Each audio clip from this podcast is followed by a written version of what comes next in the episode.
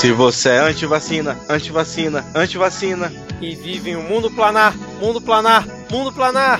É agora que o vacilão, que o vacilão se esconde, pois nem no inferno o capeta aceitará. Ninguém ligava, nem pra miliciano. E toca o barco se o dólar chega a seis. A cretinice do Bozo dava em nada. Pois fascistoide mora dentro de burguês. Quem segue a Janaína, a Janaína, a Janaína. Quem mais se arrependerá, arrependerá, arrependerá. Parece até gozação, até gozação se lembre. Era entre o Haddad e esse satanás. Se você era moleque adolescente. 2013, no surto anti-PT. Comunavírus vem pra passar o pente. Passou da hora, manda o ANCAP se fuder. Se o gado ainda relincha, ainda relincha, ainda relincha. É quem nunca aprenderá, aprenderá, aprenderá. Abrace o seu capetão, seu capetão e sente o bafo quente, poronga te a cobrar.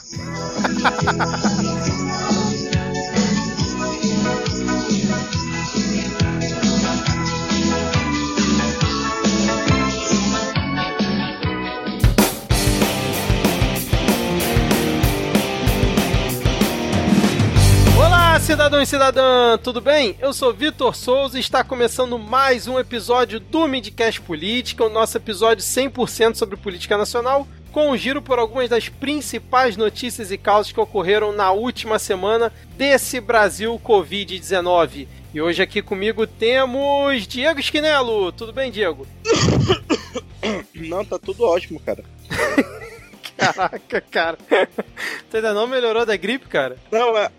mas a minha, a minha tosse não está seca, eu não estou tendo febre nem dificuldade para respirar. Então acho que devo estar doente de outra cepa, de outro vírus, não desse. É, então quer dizer que os quais são os sintomas, então, Diego? Tosse seca, febre e dificuldade para respirar. Essa, a dificuldade para respirar é o principal que, antes disso, evite ir ao médico, mas se tá com dificuldade de respirar aí, é a hora de, de ligar pro seu médico e perguntar se pode ir lá, né? Então, se você depende do SUS, veja as, as unidades básicas de saúde de referência no seu município para não sair atolando em qualquer hospital. Beleza? Beleza. Show. Excelente. E completando aqui o nosso trio de hoje, temos o moço putaço Rodrigo Hipólito. Tudo bem, Rodrigo? Não tá tudo bem, não tá tudo bem, vou acrescentar, mas já vou acrescentar aqui uma, um sintoma a mais aí que o Diego pulou. Tem um sintoma também muito importante que é a dor no peito. E não é a dor no peito de saudade do crush, nem de raiva pela situação do país. Nesse esse último caso é o caso que me aflige no momento, então eu tô bem nesse sentido. Não tô com coronga, tô aqui na, na quarentena voluntária, aqui fechado em casa, fumando meu cigarrinho que eu não deveria fazer. Não sigam esse exemplo. Exatamente. Bom, então acho que já deu aqui o nosso serviço de utilidade pública, né? Passando aqui os sintomas é, do Covid-19. Então, como já é de praxe, vamos deixar aqui todo mundo alinhado na mesma timeline, datando o programa, informando que estamos falando diretamente do dia 17 de março de 2020. É, se você faz parte aqui dos 10 ouvintes, sabe como funciona a nossa divisão de blocos, mas se você está chegando por aqui hoje, nesse formato nós temos o bloco de polêmicas, piadas e tretas, o bloco Pega Fogo Cabaré, que resiste como uma fênix, e por último, a parte que todo mundo acha chato. E eventualmente temos a atualização da lista de comunistas, o momento Carluxo e a poesia da semana. Mas antes disso tudo, nós temos aqui o nosso momento Vira Casacas, onde mandamos alôs, salves e beijos para os ouvintes, que essa semana, né, e pelas próximas semanas, sempre respeitando o limite de 2 metros de distância. Queria primeiro mandar um alô aqui para o Felipe Abal. Ele não pediu o alô, mas essa semana ele comunicou, essa semana não semana passada, né, ele comunicou no Twitter que está fora do Vira Casacas, justamente por conta desse desgaste que ocorre diariamente, né, nas redes sociais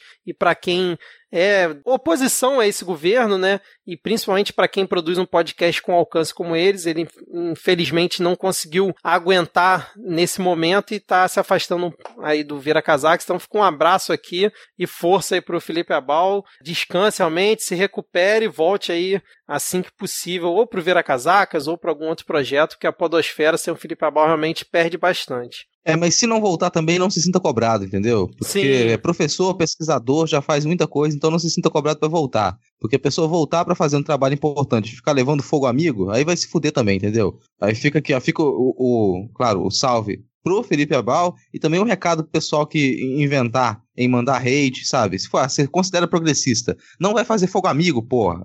O pessoal já tá sofrendo pra caralho, já é difícil fazer esse tipo de trabalho, fazer de graça, e você ainda vai meter o dedo na cara e ficar apontando errinho, errinho, errinho, errinho da pessoa quando ela faz esse trabalho. Então aí fica a solidariedade Felipe Abal e ele tá, não tá errado de pular fora, porque a pessoa ela tem que se preservar, entendeu? Senão não consegue fazer o trabalho que ele já faz como professor e pesquisador. Diego? Não é só mandar aí a solidariedade pro Felipe Abal, fica bem e qualquer coisa, tamo aí. Exatamente. É, e também fica aqui um salve para o queridíssimo Rafael Thompson. Aí o nosso querido Flávio Alan pediu esse nosso salve a um metro e meio de distância, ou dois metros. Se puder ser assim, sua casa metros, melhor ainda, na verdade. Exato. Quero até nessa oportunidade parabenizar os nossos ouvintes que não que fizeram de distanciamento social, até no pedido de salves, né, que foram bem poucos, para não criar aquele tumulto para ninguém pegar coronga no Twitter.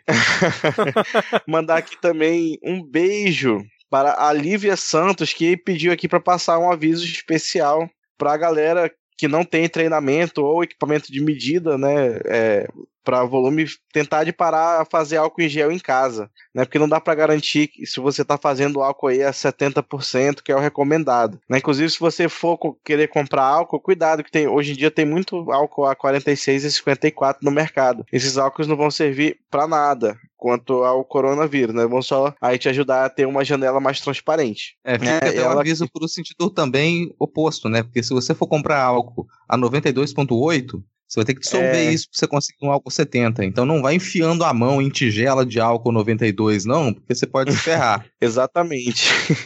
e aí, se der tempo e deu tempo, ela mandou também um pescotapa de luva e máscara no senhor presidente da República. Eu vou, eu vou deixar passar o pescotapa, tá bom? Porque por mais que eu esteja de luva, máscara, né, que eu esteja com aquele, aquele traje completo de, de contenção biológica, eu ainda vou ter que olhar pra cara dele, então é melhor não.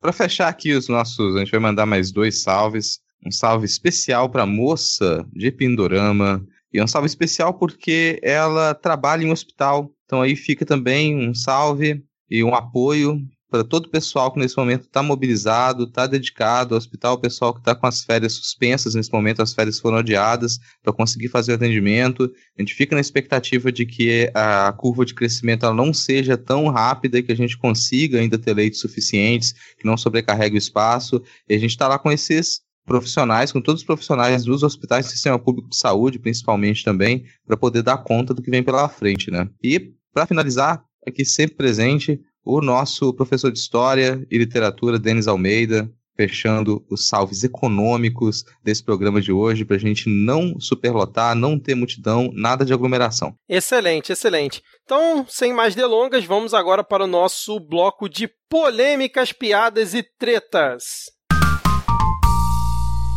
Começando aqui o nosso bloco, não poderia ser diferente, né? A gente já está quase que temático aqui hoje, desde o comecinho do episódio, falando sobre o Covid-19, né? O novo coronavírus. E a gente não pode deixar passar o que aconteceu aí na semana passada, que foi a Corona Fest, né? Vamos dizer assim. Porque tudo começou no dia 12 de março, quando começaram a surgir é, os boatos de que o Bolsonaro poderia estar infectado com o Covid-19, porque várias pessoas da comitiva dele que estiveram lá na viagem aos Estados Unidos, onde inclusive a SECOM ficou fazendo propaganda é, do movimento que depois ocorreu no dia 15, é um absurdo, né? Enquanto o Bolsonaro estava na viagem, é, vários testaram positivo e aí ficou aquela coisa de se o Bolsonaro estava ou não é, com a suspeita. Então ele fez o teste no dia 12 e nesse mesmo dia ele fez aquela live semanal dele do lado do é, ministro da Saúde, o Henrique Mandetta,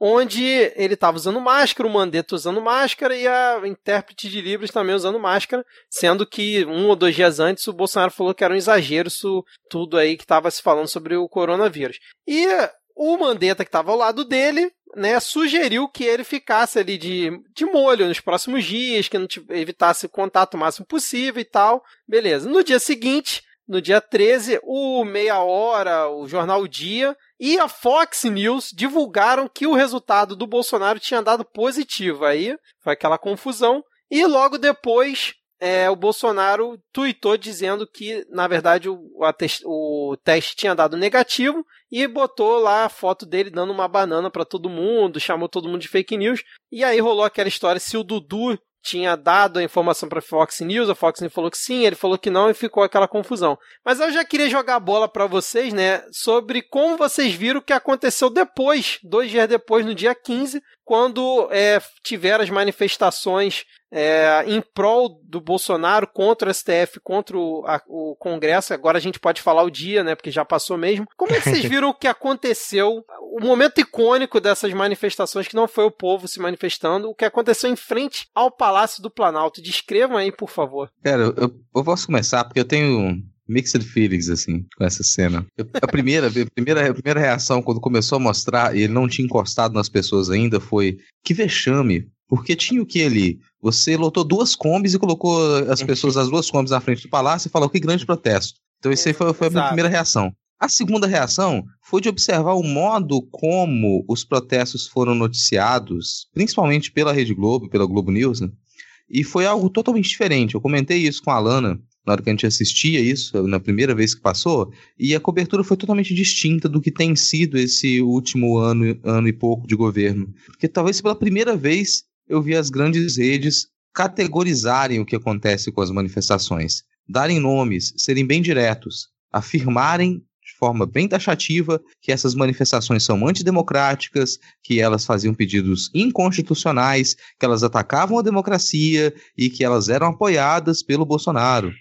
Isso foi afirmado repetidamente de um modo como eu não havia visto antes acontecer na imprensa hegemônica. Isso já me surpreendeu. E isso tem relação com o que a gente vai discutir aqui no correio do programa, de ter se mudado o tom, do, a maneira como diversas, diversos poderes encaram o governo Bolsonaro nesse momento, a partir daquela, daquele fato. E depois disso, sim, eu ficava, fiquei obviamente revoltado de ver o sujeito encostar nas pessoas, ver o sujeito grudar o rosto para tirar selfie, pegar celular. Já seria nojento o Bolsonaro pegar o seu celular e te devolver, mesmo sem ele ter o risco de estar infectado Exato. por uma síndrome respiratória grave. Agora, nessa situação, cara, aquilo ali é, é botar o, a vida das pessoas em risco de forma iminente.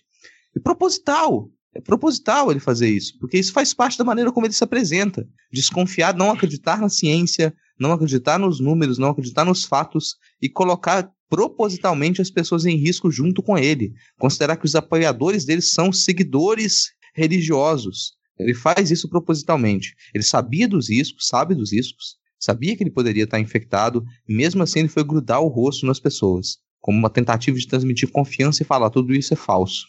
Aquilo de deixar enojado. E não à toa as reações que vieram disso, de parlamentares que vieram da imprensa, de forma geral, elas subiram um tom porque a gente acompanhou praticamente ao vivo um presidente colocando em risco a saúde dos seus apoiadores, a vida dos seus apoiadores. Então, além de apoiar manifestações antidemocráticas, manifestações que descaradamente perdem um golpe, perdem o fechamento do Congresso, ele ainda por cima desrespeita a, o seu próprio ministro da Saúde, desrespeita as indicações bizarro, dos poderes instituídos, ignora completamente, acompanhado do chefe da Anvisa. Isso, e, nossa. É, e não, não é que você tivesse uma manifestação de milhares e milhares e milhares de pessoas ignorando o que foi dito, ignorando que você não deveria fazer aglomerações. Pelo visto, mesmo os apoiadores do Bolsonaro compreenderam que não deveriam ir para as manifestações. O número foi muito reduzido. E mesmo com esse número muito reduzido, ele fez questão de fazer esse discurso completamente anticientífico. As consequências disso a gente ainda não vai saber nesse momento. A gente pode esperar as próximas semanas para saber o que aconteceu. Até porque a gente não consegue ter a informação correta se ele está ou não está contaminado. Mas uh, no final eu terminei completamente enojado de ver aquela cena. E isso não é surpresa ver um vídeo com o Bolsonaro, ficar enojado. Mas você conseguir, ele conseguiu me fazer ficar ainda mais enojado, e isso me surpreende. é assim, secundando aí todos os sentimentos de revolta, de nojo, eu acho, mas eu acho que o, o mais preocupante é, é o, o, que continua sendo propagado pela rede de informações dele, sabe? A, é, o, é o brasileiro médio que tá recebendo aí no seu zap zap que é tudo manipulação da China, uhum. que é tudo uma criação, e aí as pessoas não, tão, não tomam as precauções devidas, né? Assim, é, a gente vê nisso um recorte de classe muito grande, né? Quem, quem aí é um pouco mais. É, nem, não, não, não necessariamente na, que a classe mais alta seja menos suscetível, é só porque tem gente com mais estudo, né? E, e, aí tem gente que consegue ainda acreditar um pouquinho mais na, na ciência, tirando os lunáticos que nós mencionamos aí no, na, na paródia de abertura. Mas isso afeta muito a população mais pobre né, essa, essa, disseminação de desinformação, essa disseminação de gente de que ah, não é tudo isso, assim, não que, não que seja para entrar em pânico, mas a gente está lidando com uma coisa séria. É, já começou a morrer gente, né? Como a gente vai mencionar daqui a pouco. Aqui no Brasil já morreu muita gente é, em outros países, e aí a gente tem a, a diferença, né, do, entre um, um, país que leva isso a sério, que é o caso da China, que com a população que, do seu tamanho, hoje em dia já notifica menos, menos novos casos por dia do que a Espanha, do que a Itália, por exemplo, e a gente vê a diferença do, de países que honestamente não ligam, não levam a vida do seu povo a sério, como é o caso dos Estados Unidos, onde a maioria da população não tem nem como fazer teste porque não tem acesso a serviço de saúde, né? Ou, ou não tem acesso, ou o seu acesso não é suficiente, e que o sistema de saúde é deficitário em geral. E aqui no Brasil mesmo, onde nós estamos tendo, pelo menos aqui no meu estado, uma subnotificação absurda, né? A gente vai comentar sobre isso mais à frente. É ridículo, assim. Sei lá, por mais que ele não eu, eu ainda não parei para estudar como é que é o teste, mas normalmente esse tipo de teste detecta algum antígeno do, do vírus e não o vírus em si, que é muito difícil de detectar. Então pode até ser que ele não, tenha, não tenha desenvolvido esse antígeno e esteja, sei lá, de alguma forma, com alguma forma dormente esteja contaminando os outros, sabe? Isso é possível de, de acontecer. Então é, é, é muita responsabilidade. É, lembrando que hoje ele acabou de twittar antes da gente começar a gravar aqui que o segundo teste dele, que foi realizado hoje, deu negativo. É, mas assim, independente disso, né, cara, é, a recomendação do ministro dele, do lado dele, falando para todo mundo, numa live em que ele pede para as pessoas não irem à manifestação, ele simplesmente jogou tudo no lixo, cara. Aí eu queria perguntar para vocês o seguinte, né? É, a gente tem aí 13 pessoas que atualmente, acho que já subiu até para 14, que viajaram com ele e deram positivo. Então, todo mundo ao redor dele que estava na comitiva tá com Covid-19, ninguém é em uma situação crítica ou grave, pelo menos não que a gente saiba, né? Aí só para tem... atualizar aqui, só para hum. atualizar, se for, é, o número já subiu para 15. 15? Caraca. 15 pessoas que estavam no entorno, contando os da comitiva e, e, e quem estava no entorno, já subiu para 15. Caramba. Pessoas. É, então, daqui a pouco todo mundo vai ter dado positivo e só o Bolsonaro deu negativo. Eu ficaria a pergunta, é claro, né, que eu faria para quem vai entender conseguir me explicar isso cientificamente, eu não sei como é que funciona, mas será possível que o Bolsonaro não vai pegar isso porque ele, na verdade, é um fungo e o vírus não atinge fungos? Então ele não tem como fazer o exame? Eu tô te cortando, porque, primeiro, isso aqui é o bloco, bloco polêmicas, piadas e tretas, e tá faltando polêmica, piada e treta. Uhum. Tem muita polêmica aqui, é assertivo, que o que ele fez foi, cara, algo estúpido, completamente estúpido. Eu vou retomar aqui a minha teoria, extremamente embasada, de que isso pode ser verdade. Pode ser que o Bolsonaro não esteja contaminado com o coronavírus, porque, um, ele pode ter morrido em 2018 e ser um autômato, e como autômato ele não vai se contaminar, obviamente, ou uma outra ainda que é extremamente plausível também, e talvez essa faça mais sentido que a minha teoria anterior, minha explicação anterior. O Bolsonaro morreu em 2018 e desde então ele vem sendo substituído por clones. E a gente, nós já estaríamos Caraca. no quarto clone do Bolsonaro. Talvez até algum clone dele já tenha morrido em decorrência do Coronga. E esse é o quarto clone, então se a gente vai continuar a suportar esse sujeito dessa maneira, a não ser que a gente tire ele por algum, uma, alguma outra via que a natureza não, né, não, não nos auxilie nisso. A gente vai precisar de alguma via institucional. Nossa. Lembrando que sábado é, parece que é aniversário dele, ele disse que vai comemorar, vai fazer uma festinha com as pessoas. Com os amigos dele. Quem são os amigos do Bolsonaro que vão estar com ele agora? As pessoas né, que, com, que, em quem ele confia muito. Pessoas que nunca vão se arrepender de ter votado no Bolsonaro. Tipo aquela pessoa que morreu recentemente, depois de ter falado que dava vida por ele, que era apaixonado por ele, que foi abandonado pelo governo e morreu recentemente, supostamente de um ataque cardíaco. Calma, cara, tá queimando pauta. Que eu ia falar... Não, você fica, fica a gente fala isso mais à frente, mas. É. mas o que eu ia falar, até me perdi aqui, que é o seguinte: ele fala, ah, ele vai ter uma é, quinta-feira do dia que a gente está gravando, parece que uma reunião com a bancada católica, ele disse que vai fazer o café da manhã e tal, mas eu queria perguntar pra vocês o seguinte: vocês acham que essa irresponsabilidade que ele cometeu, esse ato quase criminoso, né, que ele fez de ir até as pessoas, ele fez justamente para é, bater de frente com o Mandetta, já que o Mandetta vinha sendo muito elogiado pela ação dele né, no Ministério da Saúde, é, confrontando aí o Covid-19, porque a gente já viu né, que o Bolsonaro, quando fica putinho que algum ministro está sendo falado mais do que ele, ele vai lá e tenta queimar de alguma forma, né? Só que ele, além de tentar, é, como é que eu vou dizer, desobedecer o que o Mandetta falou, ele pôs em risco a população, né? Vocês acham que pode ter esse ego tão. o ego dele ser tão inflado a ponto desse. De chegar nesse nível? Cara, quase criminoso, só pra te corrigir. O que, o que o Bolsonaro fez foi um ato criminoso, cara. Ele propositalmente colocou a população em risco. Ele propositalmente, sabendo dos riscos, ameaçou disseminar uma patologia. Isso é criminoso, sabe? Descaradamente criminoso. Então, sim, sabe? Isso pode ter consequências diretas. Se se quisesse, isso teria consequências diretas. Só a atitude dele ter incentivado aquela porcaria daquelas manifestações que felizmente deram errado, já, se, já é um ato criminoso, já teria consequências. Agora, ele fazer isso, e com consciência do que estava fazendo, porque ele foi avisado, já tinha diretiva do Ministério da Saúde para ele não fazer isso. Ele foi lá, grudou o rosto nas pessoas, sem ter o risco contido numa pandemia, isso já deveria ser considerado um problema. Uma pessoa da, daquele tipo grudar o rosto numa pessoa razoavelmente normal. Vamos considerar que os seguidores dele só estão enganados ali, são pessoas razoavelmente normais. Você ficar esfregando fungo na cara dos outros é um problema. Agora, você fazer isso dentro de uma pandemia já é um ato criminoso. Não, e assim, outra uma parada absurdo, assim, é, é o, o, presidente da Anvisa tava com ele, né, durante esse negócio. Nossa, Que é um médico bizarro, que é responsável aí, tipo, a Anvisa é a primeira linha de defesa que a gente tem contra um monte de coisa, sabe? Uma, uma parte fundamental do SUS para garantir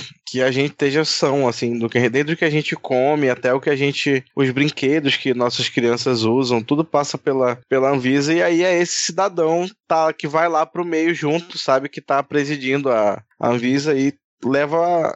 Como é que é aquela, aquele termo que é o governo do, dos idiotas, dos burros? Como é que é que você fala? Alguém fala? Não, era um negócio mais bonito, mas serve. é, não vamos a palavra bonita, não, né? É, não, isso não, só para demonstrar, né, a, a, idiocracia que a gente vive, assim, o, o governo do, das cavalgaduras, assim. Esse diretor da Anvisa, ele já tem uma experiência anterior ou ele é mais um desses nomes sem experiência, sem, sem capacidade técnica, que foi empurrado no governo simplesmente por uma questão ideológica ou por alguma indicação feita no grupo de WhatsApp? Cara, assim, diretamente eu não sei te dizer, mas eu chutaria que por se tratar aí de um militar, deve ter vindo só por ser amigo de alguém, eu, se eu tivesse que chutar. Mas assim, né, cara, independente se ele é contra o almirante, é a favor ao almirante, seja lá o que ele for, médico, ele não deveria ter ah, feito o que ele fez, né,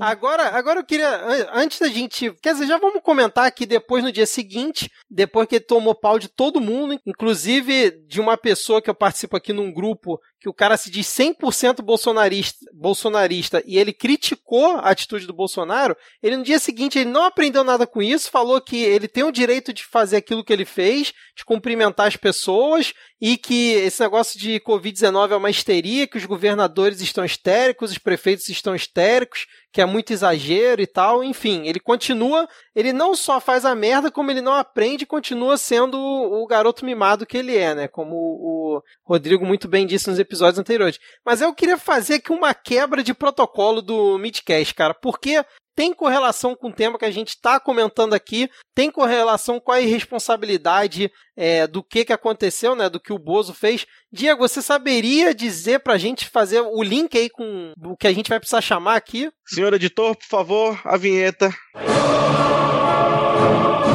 É isto, senhoras e senhores. Então, ela que, que já figurou aqui na nossa lista, mas como faz muito tempo, a gente vai fazer esse revival. Né? Ela que brilhantemente esta semana, é, ela, ela que beirou o SFSSFSSC. Vamos agora ouvir a própria Janaína Pascoal. Quando as autoridades têm o poder dever de tomar providências para evitar um resultado danoso e assim não procedem, elas respondem por esse resultado. Isso é homicídio doloso. Vai ser atribuído ao governador do estado de São Paulo, vai ser atribuído ao presidente da República, principalmente ao presidente da República Porque o que ele fez ontem é inadmissível, é injustificável, é indefensável, crime contra a saúde pública.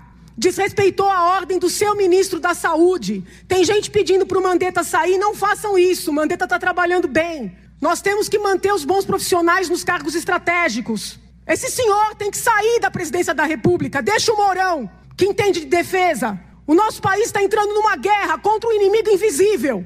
Deixa o Mourão, que é treinado para defesa, conduzir a nação. Não tem mais justificativa. Como um homem que está possivelmente infectado vai para o meio da multidão? Como um homem que faz uma live na quinta e diz para não ter protestos? vai participar destes mesmos protestos e manda as deputadas que são paus mandados dele chamar o povo para a rua. Eu me arrependi do meu voto. Que país é esse? Como é que esse homem vai lá, potencialmente contaminando as pessoas, pegando nas mãos, beijando? Ele está brincando? Ele acha que ele pode tudo? As autoridades têm que se unir e pedir para ele se afastar. Nós não temos tempo para um processo de impeachment. Nós estamos sendo invadidos por um inimigo invisível. Precisamos de pessoas capazes, competentes de conduzir a nação. Ela solucionou, cara. Janaína Pascoal solucionou uma coisa que a gente tem debatido aqui há mais de um ano. Há mais de um ano que a gente fala, vai ter impeachment? Impeachment é prejudicial? Tem impeachment ou não tem impeachment? Vale a pena tirar esse cara? Ele fala, a gente precisa de impeachment? Não precisa de impeachment, tira esse sujeito de lá. Entendeu? Tá na hora de tirar esse sujeito de lá. É simples assim, você estala os dedos e fala, cai fora. Você faz pressão pro sujeito, pro sujeito abdicar do cargo ele sair. Isso aí eu vou lembrar, se isso acontecer, a gente fica ali, fica com um pingo de esperança. Se isso acontecer, se o Bolsonaro renunciar por pressão, eu falei isso no primeiro episódio que eu participei do Midcast Política. Eu falei, eu acredito que tem chances do Bolsonaro renunciar dele não terminar esse mandato e sair falando não tem como consertar o Brasil, blá blá blá, não deixaram trabalhar, e pipipi, popopô, e que ele pode fazer isso. Então guarda essa esperança de que consigam fazer esse sujeito renunciar. A gente fica feliz que vai ter o Mourão como presidente? Não, ninguém fica feliz. Alguém tá feliz agora? Também não. Não, exatamente. eu me arrependo do meu voto. Essa parte, cara, da hora que ela falou isso, eu levantei, assim, de onde eu tava sentado e bati palma sozinho, cara, porque é, é aquele momento catártico, né, cara? Quando você vê a pessoa que defendeu, rodou, deu pirueta, né? Parecia que tava num show punk comemorando lá que ia entrar com impeachment contra Dilma e tudo mais, que apoiou e foi totalmente oportunista durante a eleição do Bolsonaro Agora, é, eu não sei se eu acredito que ela realmente caiu em si ou se ela está aproveitando novamente o bonde é, para dizer que caiu em si, falando que o Bolsonaro é tudo aquilo que todo mundo avisou para ela e ela fingiu que não estava acreditando. Ah, cara, você é eu... descontrolada. Eu só tenho um pedido, assim, pra nossa ouvinte, Janaina Pascoal. Jana, por favor, caso o Bozo saia, por favor, repete a cena. Pega a camisa da CBF. começa a tirar a camisa da CBF, entendeu? Balança a cabeleira. Faz um headbanger, assim, balança a cabeleira e joga a camisa da CBF pra torcida. Nunca te pedi nada. Mas só depois que for controlado o, a, a, pandemia, tá? Pra não é, jogar a camisinha Sim, contaminada na, favor, na, no meio do povo. Exato. É, nada de jogar a camisinha contaminada no meio do povo. Vamos, vamos, Eita. vamos fazer isso. Caraca. Camisetinha, mas tudo bem, agora já foi. mas já que é para quebrar o protocolo, eu vou trazer das profundezas diretamente, porque também tem a ver com o assunto O Momento Carluxo.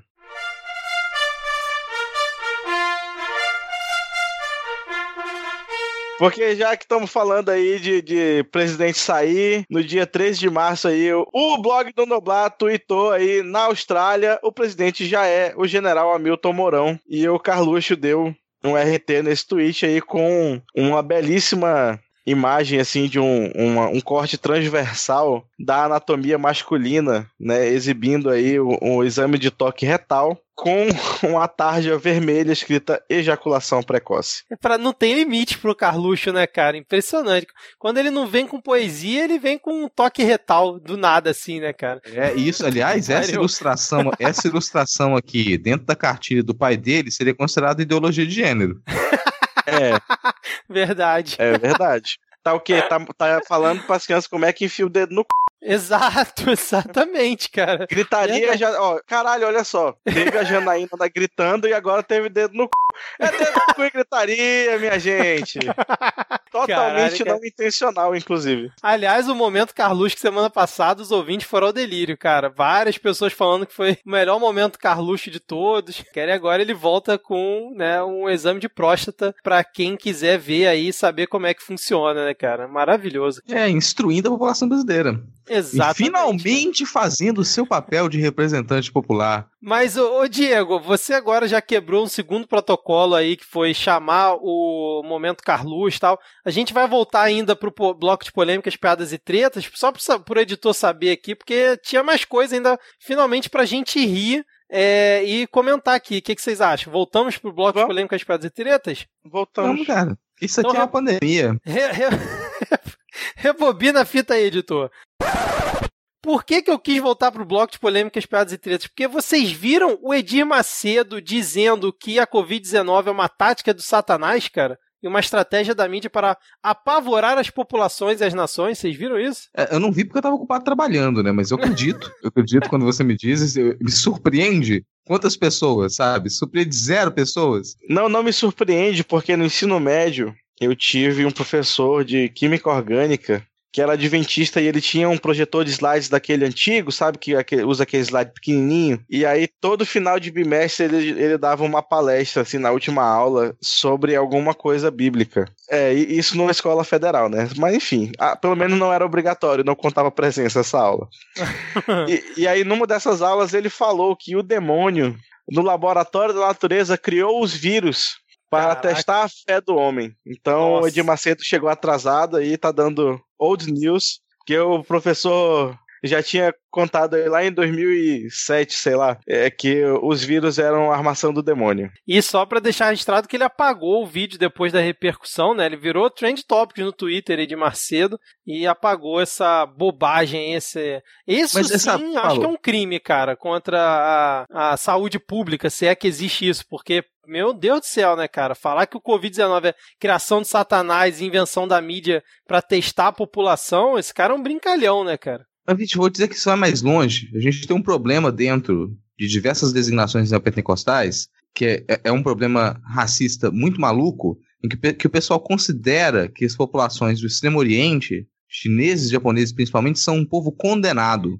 É verdade. Tem muito discurso de dizer que esse é um povo condenado, e é por isso que, que, na, que na Índia, no Japão, tem muito terremoto, maremoto, tempestade, que as pessoas estão condenadas porque elas não aceitam Cristo. Então, esse, esse não é um discurso novo. O pessoal insiste muito nisso, e isso tem ligação com a quantidade de lorota racista que tem circulado. Semanas que passaram agora, eu perdi a conta de quantas vezes eu tive que gastar tempo em sala de aula para desfazer esse tipo de lorota. Explicar para as pessoas por que, que isso, era, isso era um absurdo racista. E não só de pessoas em formação, não só de alunos mas de professores e professoras, colegas de trabalho meu que vêm com maluquice racista Sim. recebida no WhatsApp Sim, e propaga isso. Uhum. E normalmente está ligado com esses grupos de disseminação de lorota das igrejas neopentecostais. Então não, não é à toa que o cara vem com uma dessa, ele está falando com um público que já está cansado de ouvir isso, que para eles isso é a normalidade. Para eles isso já é, já é algo introjetado. Eles simplesmente consideram que a população do Extremo Oriente é dominada pelo demônio, que eles são um povo condenado e blá blá blá, etc e tal, sabe? Sim. Então, assim, ele apagou aquele vídeo, mas vocês podem ter certeza que tem muito material desse tipo que circula há anos e vai continuar circulando. Em qualquer situação, qualquer tragédia, qualquer desastre que acontece no Oriente, esse discurso volta e volta com força. E ele tem consequência, como todo racismo tem consequência. Exatamente. Mas agora vamos mudar aqui o foco e vamos falar da Lorota do Bem, cara, que foi o deputado Bibo Nunes, deputado federal pelo PSL, ele tuitou a seguinte pérola, ele botou assim, ó. As fake news não param, essa é das mais fajutas, dizendo que Bolsonaro morreu três vezes e foi substituído por um sósia. Olha aí, Rodrigo. Quer dizer que dois sósias também morreram? A tal da TV Maresol divulgou essa palhaçada. Esqueceram de dizer que ele ressuscitou. Eu nunca achei que no midcast a gente ia parafrasear o Bibo Nunes e citar alguma é, lorota da TV Maresol, cara. Que momento do Twitter foi esse, hein? Vocês acompanharam isso? Não, eu realmente não achei que a gente ia citar o Bibo Nunes porque eu não sabia nem que ele existia até, até ele virar notícia com essa coisa. Agora, a TV Maressol eu até podia, não me surpreende, porque realmente é um trabalho sério, né? Um trabalho belíssimo que a TV Maressol faz, trazendo aí informação muito, muito mais séria do que o, o presidente da República traz nas suas redes sociais, por exemplo.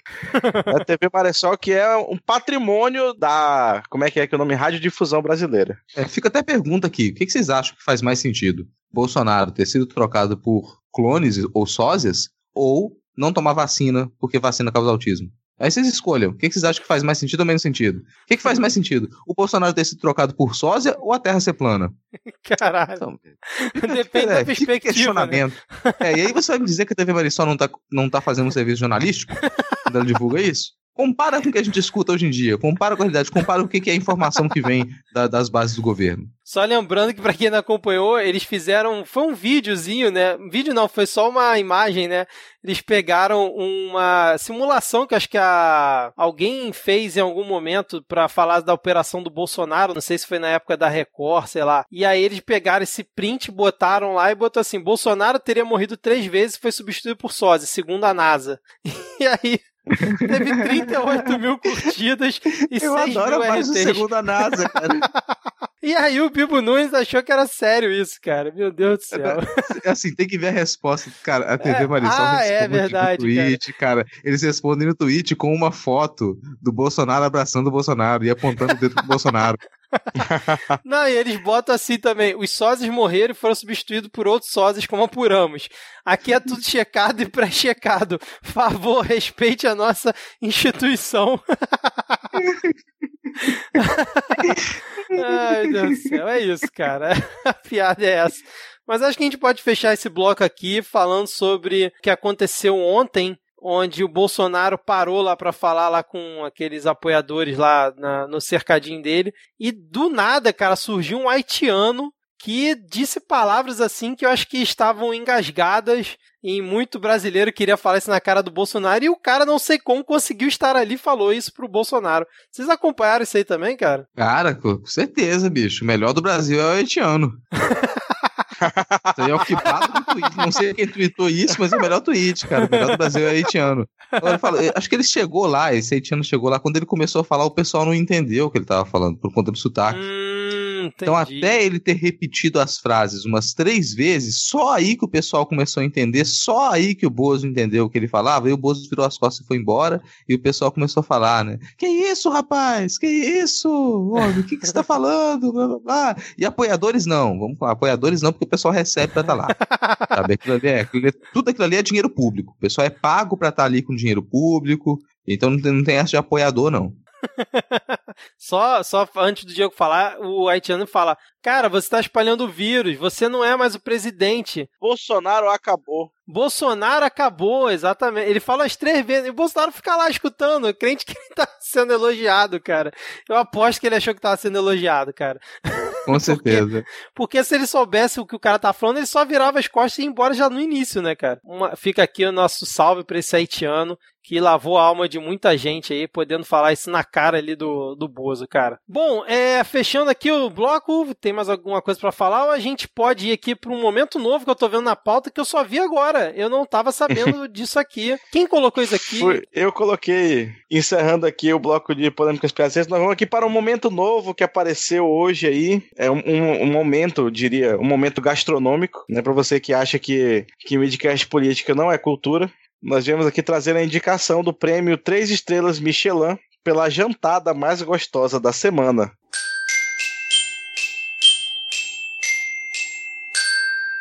As emendas parlamentares individuais que foram aprovadas como impositivas em 2015 contaram com o apoio do então deputado federal Jair Bolsonaro. As emendas de bancada que foram aprovadas por propostas de emenda à Constituição em 2019 foram aprovadas com o apoio do agora presidente Jair Bolsonaro, inclusive com um discurso do Eduardo Bolsonaro na Câmara falando que aquilo era uma vitória do governo. A lei de diretrizes orçamentárias ela foi aprovada, dando mais poderes para o relator do orçamento numa sessão na Câmara em dezembro de 2019, na qual os deputados que integravam a base do governo disseram que a orientação do governo era votar sim. A gente não sabe a posição do Eduardo Bolsonaro, porque ele não estava na Câmara, ele estava viajando. Sobre os PLNs aos, quais o Caio se refere, são PLNs devolvendo parte do poder do relator do orçamento que foram enviados pelo presidente Jair Bolsonaro, são assinados por ele. E aqui não é mais 30 bi o controle do relator do orçamento, porque o Congresso manteve o veto 52, que na verdade vetou o artigo 64A da LDO, que era o que dava o poder para o relator do orçamento. Então a gente tem uma situação aqui que primeiro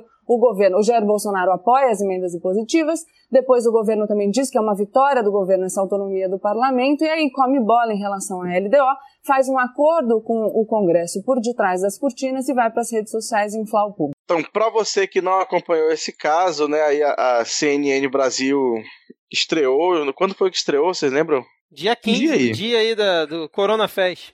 Ah, no dia 15 estreou, ainda não temos opinião formada sobre a CNN Brasil, até porque ela contratou os pessoal meio. meio é, é meio, nebuloso, cara. É meio, meio nebuloso. É, exatamente. É, aí. Mas foi, foi lindo, foi bonito, né? Você aí que acabou de ouvir o áudio da jornalista Gabriela Prioli degustando com uma boa. Boa taça de vinho tinto, um Caio Coppola adorei né, ele, ele que tentou aí imputar né, a, a, ao Congresso a questão orçamentária, né? Ah, que o, o, Congresso não deixa o governo governar, porque pauta bomba, porque isso, porque aquilo, aí ela calmamente pega ali o seu garfo, a sua faca, né? Depois de lavar as mãos por 20 segundos, ela passa a, a, degustar esse rapaz numa jantada que foi linda, que foi gostosa e mereceu aqui pela primeira vez o nosso prêmio três estrelas Michelin.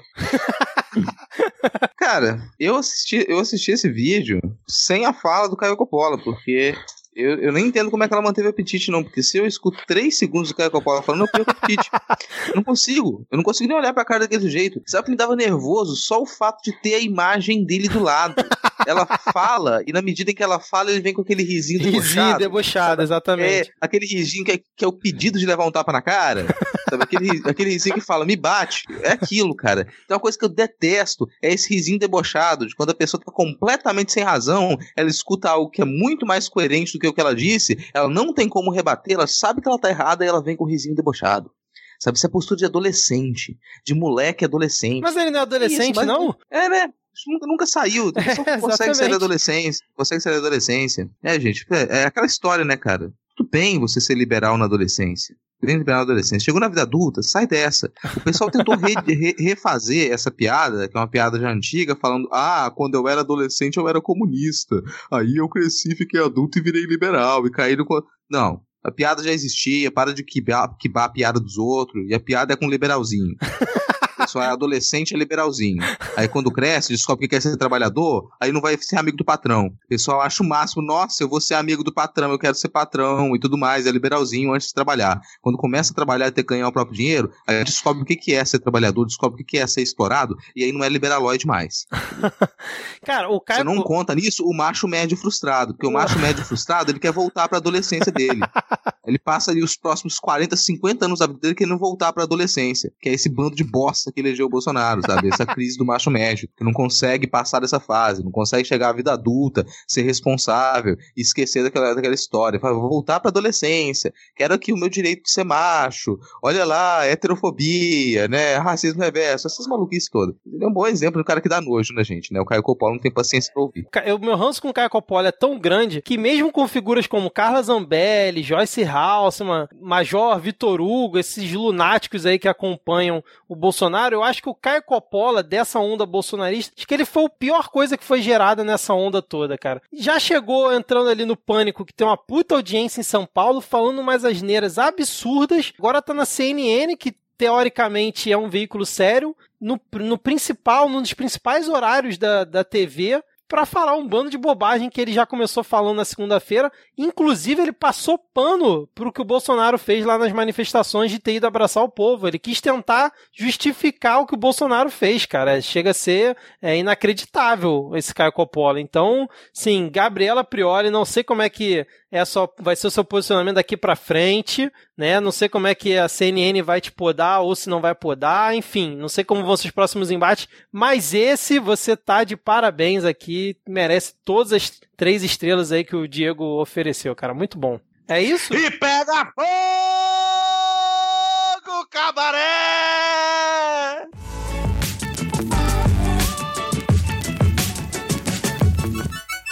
Então, começando aqui o nosso. que tentou quase extinto, mas ele voltou agora, ele voltou faceiro, ele voltou moleque. O, Como o nosso um tucano das cinzas, né, cara? Não, não seria uma fênix das cinzas, é um tucano das cinzas isso aí surgindo, né, cara? Sensacional. Então, temos aqui, né, o... Já, já tinha sido prometido anteriormente, o excelentíssimo senhor deputado federal pelo glorioso estado de São Paulo, Alexandre Frota, diz que o processo de impeachment contra o Bolsonaro já está pronto e vai ser entregue, é, seria entregue hoje, dia 17, às, 14, às 16 horas. Né? E, e ele disse que a peça é juridicamente irretocável.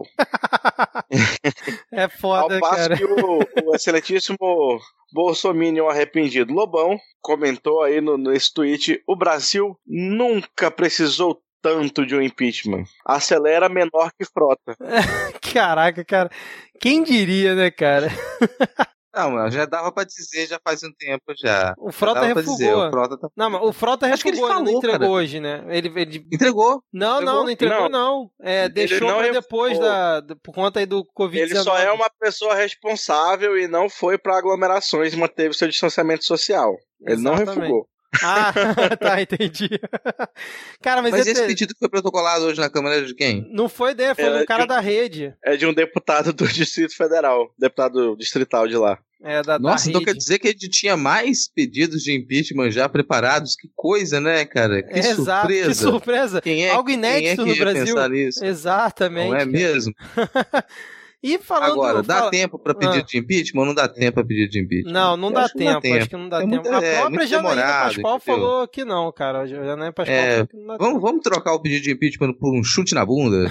e aí é bom que o chute na bunda você dá com, com o pé protegido. É, pé tá pois é. protegido, aí você não tem risco de contato físico. Vamos trocar o impeachment por um chute na bunda, vai funcionar melhor. É, não, e aí já na esteira disso rolou panelaço hoje em São Paulo e no Rio de Janeiro, no momento que a gente estava gravando aqui, é, vários registros, inclusive em áreas nobres aí de São Paulo, cara, que historicamente batiam panela contra a Dilma, bateram panela contra o Bolsonaro, gritando fora Bolsonaro, fascista e tal, e por aí vai, cara. É, eu ouvi falar que até em, em Higienópolis estava rolando. É, exatamente. E- e aí- Não, rolou mesmo. Bairro de Higienópolis que abriga aí o nosso próximo tópico. O excelentíssimo senhor governador do estado de São Paulo, o Joãozinho Trabalhador, que afirmou aí na entrevista ontem que se arrepende do seu voto em Jair Bolsonaro. Exatamente. Mas, pô, eu cara. achei que ele tinha votado no Moedo, cara. Que coisa. É, Obviamente, porque ele na época da eleição tava com a camiseta Amoedo Dória, né, cara? Óbvio que ele teria votado na Moedo. Jamais ele estaria com uma, uma camiseta escrito Bolsodória durante a eleição. É, não tava, ninguém, né? Não aconteceu isso, não. Né? Ele nunca foi Inclusive, não foi ele que inventou esse termo de forma nenhuma. Exatamente, Ele, de forma alguma. ele que não, não vende uma carreira aí na, na, na- na publicidade, né, no lobby, ele não, não saberia fazer esse tipo de coisa. Exatamente. E, Será que a gente já tá chegando naquele ponto que ó, o pessoal tá, tá todo mundo realmente já arrependido? A gente não pode esquecer dessas coisas, porque daqui a pouco vem a síndrome Collor. Você não encontra mais ninguém além da Regina Duarte que tenha votado no Collor. Vai acontecer a mesma coisa com o Bolsonaro. e- Vai Exato. encontrar, não vai encontrar mais essas pessoas. Só vão guardar esses vídeos de arrependimento. As pessoas têm que. Aliás, quem agora quiser se arrepender, ter votado no Bolsonaro, já faz favor, passa isso pros coleguinhas aí, passa no grupo. Quer se arrepender? Tem que fazer isso oficialmente. Tem que gravar um vídeo, a lá Janaína Pascoal, e falar pra todo mundo, né? Me arrependo do meu voto. Aí sim, Marcar aí Jair conta. me arrependi no Twitter, né, pra Tem deixar registrado. Exatamente. É, é o jeito oficial. Então, pra quem quiser aí, quem quiser ter o, sabe, o mínimo de dignidade, ah, quer ser perdoado, entende o mal que fez, então esse é um jeito. Quem fizer isso tá perdoado, sabe? Já tem a sua carteirinha de ser humano re- renovada. Pode voltar a ser um ser humano se você Cara, gravar o vídeo dizendo isso. me arrependo do meu voto e marcar já me arrependi no Twitter. Isso porque a gente tá sendo Mas- legal.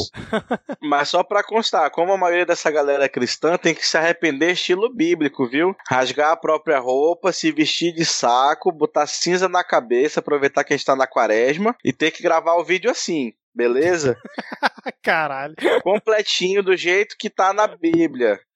Muito obrigado. Ah, aproveita a quarentena, gente. É um bom uso pra quarentena. Aproveita essa quarentena, tá na hora de fazer isso. Fica aqui o desafio do arrependimento, né? Vai que bomba é. depois no YouTube, né, cara? No Instagram, galera fazendo isso que o Diego sugeriu aí. Imagina, cara. É, vou é. acrescentar, faz isso tudo aí, grava o vídeo e no final do vídeo pega o copo d'água que tá em cima da televisão e joga na cabeça. Só para deixar registrado aqui que eu acho que eu não falei no bloco de comunistas que eu queria morar naquele vídeo da Janaína Pascoal por dois minutos, cara, porque você sente a raiva dela, a indignação dela como patriota, né, cara? É lindo demais. Só relembrando aqui. Mas completando aqui essa semana, vários ouvintes marcaram a gente nessa questão do Frota, do João Dória. O Major Olímpico quase caiu na porrada com o João Dória essa semana, né? Também num evento que o Dória estava lá junto com os policiais, o Major Olímpio falou que ele estava fazendo onda e estava fazendo os policiais ficarem esperando um tempão lá só para poder tirar uma selfie com Dória. E o Major Olímpio partiu para cima dele, cara, mas não chegaram às vias de fato. É uma pena porque a gente sempre tá na torcida pela briga, né, cara? É, não, mas não rolou porque o, o Dória é branco, né? Aí quem é quem é, tipo, ou policial ou de exército aí é proibido de bater gente branca, né? A menos que seja professor. Hum, entendi. Aí, aí por isso que não rolou a briga, entendeu? Entendi, cara. É uma boa observação, verdade. É isso então, fechamos aqui o Pega Fogo Cabaré. Ele, cara, tá resistindo para não acabar, hein? Depois da gente falar que ele ia acabar, tá voltando aqui com força total. Vamos agora, não, se então. Se for nesse caminho, se for nesse caminho, eu apoio. Nesse caminho, eu apoio que esse bloco permaneça aqui. Eu falei até no grupo dos editores aqui que eu só não começo a pedir o fim desse bloco aqui também em respeito ao Diego. e é aos ouvintes, cara, porque os ouvintes clamam pelo PH Fogo Cabaré. É isso então, vamos fechar por aqui. Tem poesia da semana essa semana, ou, Rodrigo e Diego? Não, né? Não. Não, essa é. semana tá sem poesia. Então, sem poesia da semana, já que nenhum ouvinte mandou e a semana realmente está meio tenso, né? Vamos agora para a parte que todo mundo acha chato. Começando a parte que todo mundo acha chato, e aqui novamente a gente vai fazer aquele bloco coronga, a gente vai falar muito da pandemia, Acho que essa é a discussão que a gente não pode evitar, é necessário falar sobre isso, mas como tem alguns outros tópicos também que eles é, precisam ser apresentados, a gente precisa comentar sobre eles também, vocês precisam saber que existe, que está acontecendo. Então eu vou é, jogar isso para o Diego, até porque eu não consegui acompanhar nada sobre esses dois tópicos, principalmente, né? E porque eu estou aqui em quarentena e o tempo todo ali acompanhando as notícias sobre a pandemia. Estou surtado nisso eu não consegui acompanhar boa parte das outras notícias. vou perguntar pro Diego, Diego, o que, que se refere quando a gente vai falar aqui agora sobre a situação dos repasses do Fundeb? Não, eu queria pedir aos nossos ouvintes que quem puder, quem puder se sentar, se sente, ou quem não puder se sentar, que se, que se segure aí bem, né, que fique... É porque eu vou falar coisas surpreendentes agora nesse momento. Para a surpresa de todo mundo, o governo está se negando a aumentar o repasse de dinheiro para a educação. Oh, não me diga. Ah. É isso aí, né? Tava, tá rolando aquela discussão do, do orçamento, vai 30 bilhões para lá, vai 30 bilhões para lá, o relator, o veto, o caralho e tal. Aí o, o queriam aí aumentar, uh, que o, a União tivesse uma participação maior, que fosse aí para para quanto? Para 20%, exatamente, né? Que a participação do governo federal na verba do Fundeb aumentasse aí para 20%, uma vez que estados e municípios estão falidos, como já é largamente sabido. Mas o senhor aí, Mansueto, nossa que nome estranho, o senhor Mansueto Almeida, secretário nacional, disse que não dá não dá, não tem dinheiro e acabou-se, né? Vai tentar negociar aí uma elevação gradual, né? 10% nesse ano, 15 no ano que vem. Até chegar mas 20, não vai dar. Talvez. Mas não vai ter, não vai ter dinheiro para educação. E a outra notícia também completamente surpreendente, assim, essa ninguém esperava, né? Ninguém estava vindo suspenderam outra investigação sobre a rachadinha do Flávio Bolsonaro. Ah, não, mentira. Que isso, cara, não é possível. Não, cara, essas realmente. Eu bambeou as pernas aqui, cara. Tive que tomar uma água com açúcar quando eu li. Caramba. A desembargadora aí do. E olha aí, justo de uma desembargadora do Tribunal de Justiça do Rio de Janeiro, bicho. Caramba, Se Nossa, fosse do Supremo, agora, a gente até esperava. Agora eu tô Se fosse do Supremo, eu até esperava, mas do Rio de Janeiro eu não esperava, Sim. cara, Pô, que suspendesse que uma investigação. É, realmente. Então, aqui no departamento de notícias surpreendentes é isso que temos para hoje, Rodrigo. Não, só fazendo é. aqui, só um parênteses que a questão do Fundeb a gente provavelmente ainda vai falar ao longo do ano, porque ele tem até dezembro para ser votado se vão renovar ou não. E obviamente tem que se renovar, então ainda vai rolar muito, muita água nesse assunto aí. Então, terminamos as notícias surpreendentes. Espero que ninguém tenha. Gostei desse nome, coração, cara. Né? É, notícias, bloco das notícias surpreendentes. Acho que a gente tem muito. Vamos agora para o elefante na sala, né? A gente vai continuar discutindo isso, provavelmente nas próximas semanas também. Exato. A gente tem uma série de situações decorrentes da pandemia que atingiu o Brasil nessas últimas semanas. A gente já começou a ter um crescimento muito acelerado dos casos confirmados provavelmente com subnotificação, já teve as primeiras mortes no, em São Paulo e no Rio de Janeiro. A gente discutiu no início do programa, com, no bloco Polêmicas, Piadas e Tretas, qual foi a postura do Planalto com relação a isso, qual foi a postura do Bolsonaro, mas a gente teve algumas decisões e algumas mudanças que elas podem ser consideradas sérias, assim. A gente pode discuti-las aqui. A gente comentar de forma geral o, as últimas notícias. Mas isso vai mudar muito nas próximas semanas. É, sem chance da gente conseguir discutir tudo o que está acontecendo mesmo nesse momento. Agora tá, tá, tem notícia nova, os casos continuam a aparecer. É, a primeira que eu gostaria de trazer para vocês discutirem é a situação dos presídios em São Paulo. E quando saiu a, a notícia de que foram proibidas as saídas do regime provisório, né? Você tinha saídas de, de presos do regime semiaberto já marcadas para esses dias e elas foram paradas. Foi proibido a saída desses presos, o que é uma decisão burra, uma decisão estúpida. Eu reclamei disso no grupo, muita gente reclamou que como que você vai lidar com um presídio dessa maneira? Você realmente acredita que você vai proibir a saída dos presos que já estavam com essa decisão determinada? Você vai proibir a liberdade, vai retirar a chance dele ser liberdade provisória.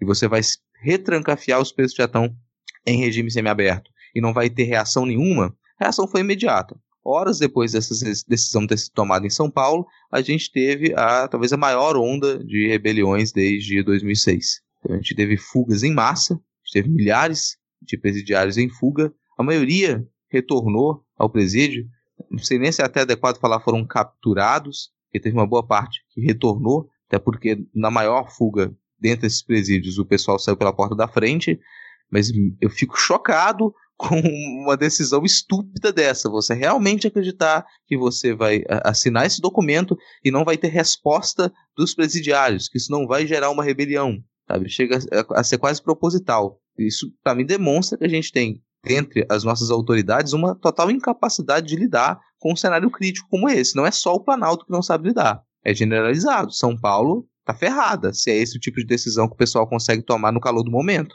Mas aí vem minha pergunta de ignorante, porque realmente era um assunto que, tipo, eu nunca tinha parado para pensar que no meio dessa crise é, teria que se tomar uma ação em relação a isso. Talvez venha também por conta do meu preconceito enraizado em relação aos presidiários e tudo mais, né? Aquela construção social que a gente tem desde pequeno. Qual ação você acha que deveria ser feita? Porque realmente tem que se fazer é, o maior controle possível para o vírus não é, se espalhar. E se se espalhar dentro, por exemplo, de um presídio, seria uma coisa trágica, apesar de eu achar que a maioria dos presos, ou a imensa maioria, não estão dentro do grupo de risco. Mas, né, como está todo mundo confinado, assim, vai saber como é que vai ser o comportamento. Qual ação que você acha, ou que vocês acham que deveria ter sido tomada nesse caso? Porque quando eu vi a interrupção das visitas né, dos, dos é, parentes por 15 dias, eu achei uma, uma medida dura, é, complicada, mas importante. Quando eu vi a dos advogados, que eu acho que é por cinco dias, eu achei estranho, porque né, você vai barrar o, o, advogado, mas enfim, tinha lá um, um asterisco lá para determinadas situações poderiam entrar. Mas dessa dos, dos presos provisórios, eu não tinha parado para me atentar depois que você comentou lá no nosso grupo o porquê seria burro, que eu realmente parei e pensei, é, realmente, nesse calor do momento, pessoas já estavam na boca de sair naquele dia, no dia seguinte, realmente, é você riscar o fósforo num barril de pólvora. Mas qual ação que ele poderia ter tomado nesse caso? A resposta é bem simples. As mesmas ações que você toma com o resto da sociedade. Você não tem que tratar de um modo diferente o cidadão que está preso e o cidadão que não está preso. Ele está preso. Então, quais são as medidas que você toma com relação a quem precisa ir trabalhar? Você orienta a pessoa da melhor maneira possível. E as pessoas continuaram a ir trabalhar. Então, você não tem que cercear o direito desses cidadãos porque a gente está numa situação de pandemia se, se, o restante da sociedade não está com esses direitos cerceados. Se o restante da sociedade continua com o direito de sair para trabalhar, esse cidadão que ia ter sua liberdade provisória, naquele momento, ele tem que continuar com seu direito. O cidadão que tem a liberdade de circular, porque ele tem a liberdade de circular quando está em regime semiaberto, ele tem que ter esse, esse, direito mantido. Então, se você não vai retirar, por que a pergunta é por que? De onde vem a ideia de se retirar mais direitos dos presidiários? Qual é a base para se fazer isso? Você tem que lidar com os presidiários do mesmo jeito que você lida com os cidadãos que têm direito. Eles têm. Então, você quer medidas para tomar? Medidas a mais? Auxilia na higienização dos presídios. Auxilia na higiene do pessoal, que a higiene é precária. Então, se quer tomar alguma medida, vai necessitar de investimento para que a gente tenha higiene dentro dos presídios. E não impedir que as pessoas que têm o direito de ter a liberdade provisória, elas não o tenham. E não impedir que as pessoas que estão em regime semiaberto saiam, assim como o trabalhador está indo trabalhar. Quer uma medida para impedir que as pessoas circulem? Então você toma uma medida oficial para impedir que as empresas obriguem o trabalhador a ir trabalhar. Você quer que as pessoas fiquem em casa? Não adianta só você fechar as escolas e dizer que as crianças agora elas vão ter que ir para casa e aí os pais vão se sentir pressionados para poder ficar em casa nas escolas. Os pais vão estar pressionados para ficar em casa ou eles vão ser demitidos se não forem trabalhar. Uhum. Então você não tem medida nenhuma oficial do governo que auxilie nem o trabalhador, nem o presidiário. Essa é a prática. Você, as primeiras medidas que se tomou com relação a isso, elas são bastante equivocadas. Você só apertou o gargalo do trabalhador. Você só apertou o gargalo das pessoas que já estão em situação precária. Sabe? Um total despreparo para lidar com esse tipo de situação. Encerrar as aulas, encerrar as aulas, adiantar as férias, extremamente correto. Junto a isso, você tem que dar possibilidade para que os trabalhadores eles estejam em casa para cuidar dos seus filhos e filhas. Eles não podem se sentir pressionados pelo empregador a ter que ir trabalhar, porque isso vai aumentar o problema. Isso aconteceu nessas últimas 48 horas, isso está acontecendo. A gente tem um problema com os presídios? Tem um problema. Não é forçando, como você me falou, riscando o pavio, acendendo esse barril de pólvora, que você vai resolver isso. É muito burro tomar esse tipo de decisão. É não, é, se a pessoa parasse um minuto para pensar no que ela estava fazendo, ela mudava de opinião sozinha. Mas não para um minuto para pensar. E exatamente por não considerar presidiários como seres humanos. É um total desrespeito à condição humana daquelas pessoas, a ponto de você falar: foda-se, foda-se, eu vou nem pensar se isso aqui é legal ou não é legal. Eu vou simplesmente dizer que essas pessoas não devem sair de lá e ponto. Eu vou é, a ideia de que as pessoas estão no presídio e elas estão trancadas, que é isso que é estar no presídio, você ele chegar ali, virar uma chave e ponto, é um problema. Um problema enorme. A maioria das pessoas não faz a menor ideia do que é ser condenado, estar preso, estar na condição de presidiário nem quem vai tomar essa decisão, nem o desembargador. O desembargador chega lá e assina e fala: vamos manter essas pessoas ainda mais trancadas. Eu fico me perguntando se esse sujeito já pisou em um presídio. Você tem ali quantos carcereiros para cuidar? De dois mil presos. Sem dois mil presos, o quê? Dez carcereiros? Menos? Sete carcereiros? Seis? Cinco? E você simplesmente decide contrariar e falar: não, vocês estavam com liberdade provisória, mas não vão poder sair agora, não. As pessoas simplesmente abriram a série e saíram pela porta da frente, cara. Existe um acordo social, inclusive quando você trabalha com os presídios. Inclusive quando você trabalha com criminoso. A existência de criminoso está contida num, num, num, acordo social. E o desembargador não pensou em nenhum minuto nisso. É, é, é algo. Você pensa no nível de responsabilidade desse tipo de situação, de como coloca a vida das pessoas em risco, e não é nada muito diferente do, do estúpido que está na presidência da República ir lá esfregar a cara e colocar as pessoas em risco. Você assina um documento e você coloca a vida de duas mil pessoas que estão dentro do presídio em risco, porque aquilo vai gerar uma rebelião, como gerou. É, e um exemplo de medida que pode ser tomada também é uma medida que já está sendo tomada, né? Em vez de impedir as pessoas de sair, é o contrário, justamente, né? Aqui, por exemplo, em Minas Gerais, o Tribunal de Justiça já está recomendando que os presos em regime aberto e semi-aberto vão para prisão domiciliar. É, o Justiça Federal também já está tendo o mesmo mesmo processo. É porque, assim, eventualmente vai chegar lá e é um ambiente que não tem higiene nenhuma, cara. Não tem nem água para lavar a mão, às vezes. Não, dá, não tem nem água pro, pro ser humano tomar banho. Vai ter como ele ficar lavando as mãos de 5, 5 minutos. Vai, vai manter distanciamento social numa célula que tem 30 que era para ter 2.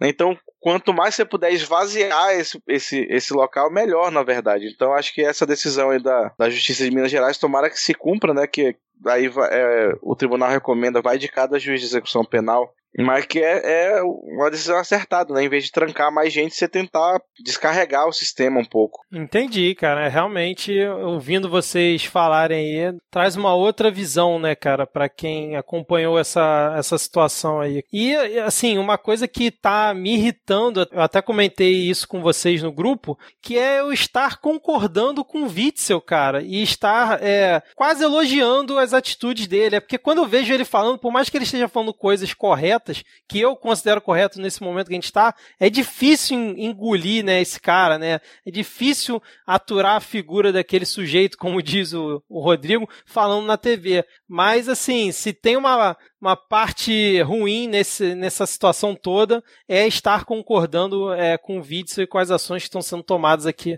é, no Rio de Janeiro. Mais alguma coisa que vocês querem seguir? Tem mais tópico aqui na pauta, né? Mais tópico, eu já falei demais, mas eu sempre aqui defendendo um programa mais curto.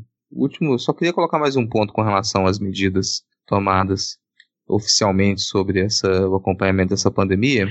A gente vai ter, a gente está alimentando um problema, um problema que ele vai, é, que a gente vai sentir no segundo semestre. Vocês podem acompanhar as manchetes, vocês vão ver as manchetes dizendo que, que o Paulo Guedes é, liberou um suporte de mais de 150 bilhões. Quando junta tudo oficialmente, ele vai dizer que liberou ali 151 bilhões. Tem os 5 bilhões que é a verba que foi realmente liberada, 5. E quando você vai rapidinho, juntando... Rodrigo, sem querer cortar teu raciocínio, mas Pyong eliminado, cara. Ah, eu vi, tava vendo aqui, tava acompanhando. 51,70, cara. Caramba. Foi bem, cara, foi forte. Foi forte, eu tô, quero ver esse tombo. Depois eu vou parar pra ver o vídeo inteiro disso, porque eu quero ver com gosto. Não, mas, pô, quase que os bots dele viraram contra o Babu, hein, cara. Foi por pouco. 51 contra a 47, 47. Mas assim, era uma. Eu vou considerar também que a Bruna Marquezine tava pedindo a cabeça do Babu. A fanbase da Manu Gavassi também é muito forte. É. Mas voltando.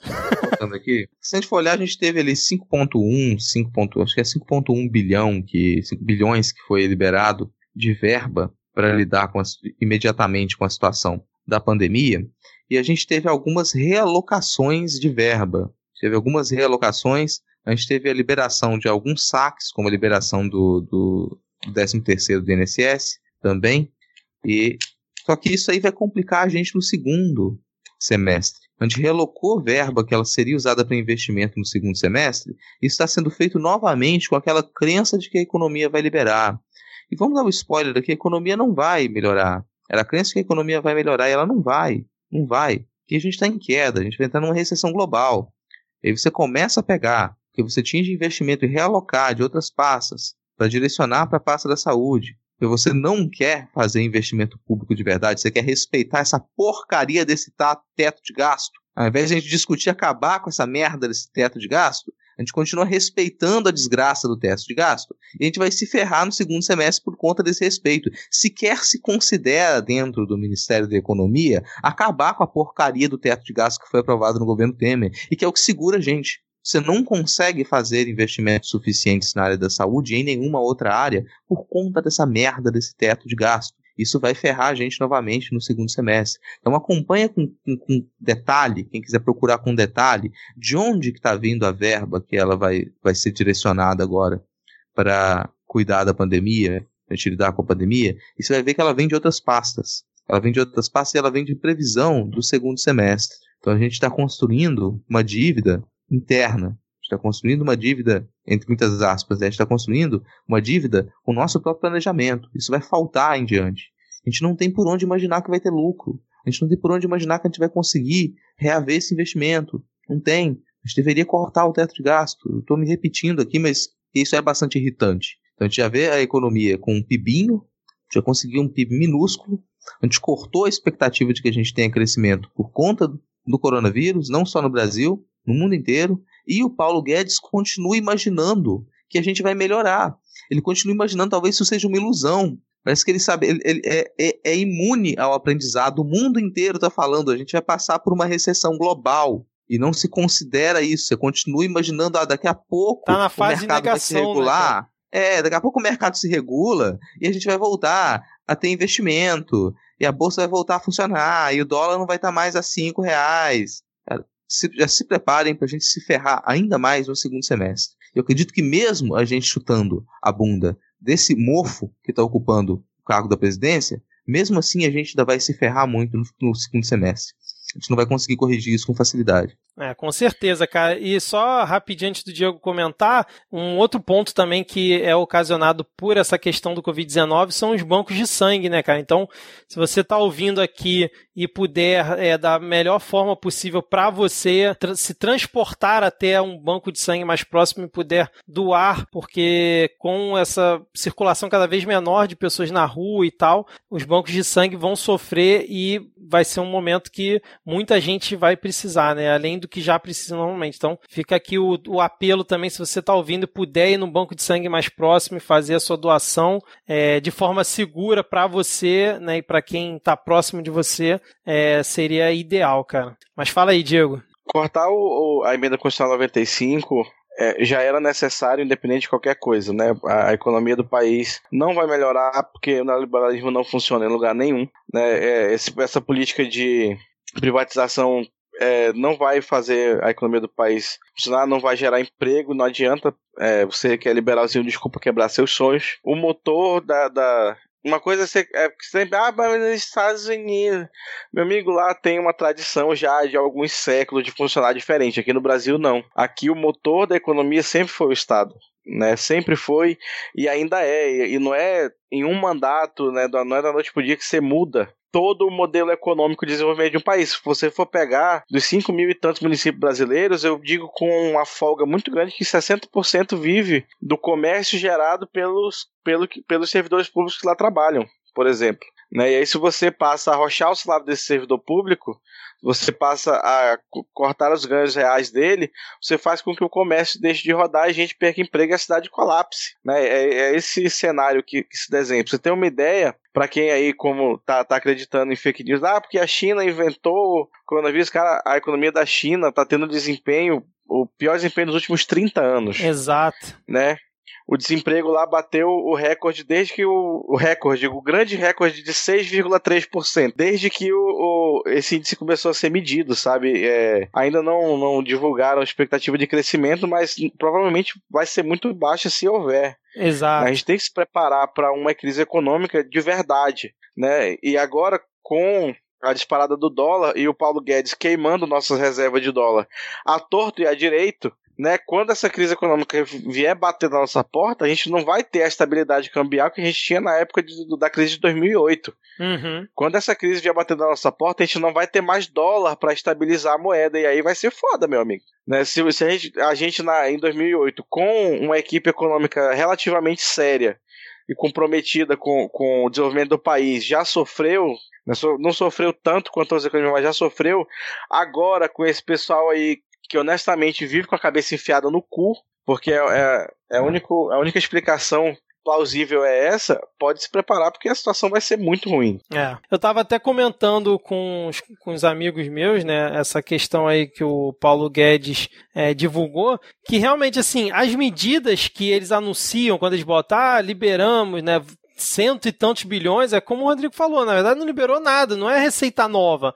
Você está só ou descontingenciando ou remanejando para outro lugar. E eles continuam acreditando que isso vai ser o suficiente, né? Eles vivem num, num, mundo de fantasia que é difícil de você acompanhar às vezes, porque nem com uma crise desse tamanho você consegue convencer os caras que é preciso, num momento excepcional, mudar a forma como eles estão levando a economia, né? Por mais que eles tenham lá o pragmatismo deles, cara, é um, uma situação totalmente atípica, né? Mas, infelizmente, a gente tá na mão dessa galera e é rezar, cara, porque torcer acho que não dá mais, né? Tá, a gente chegou já num ponto que tá difícil, cara.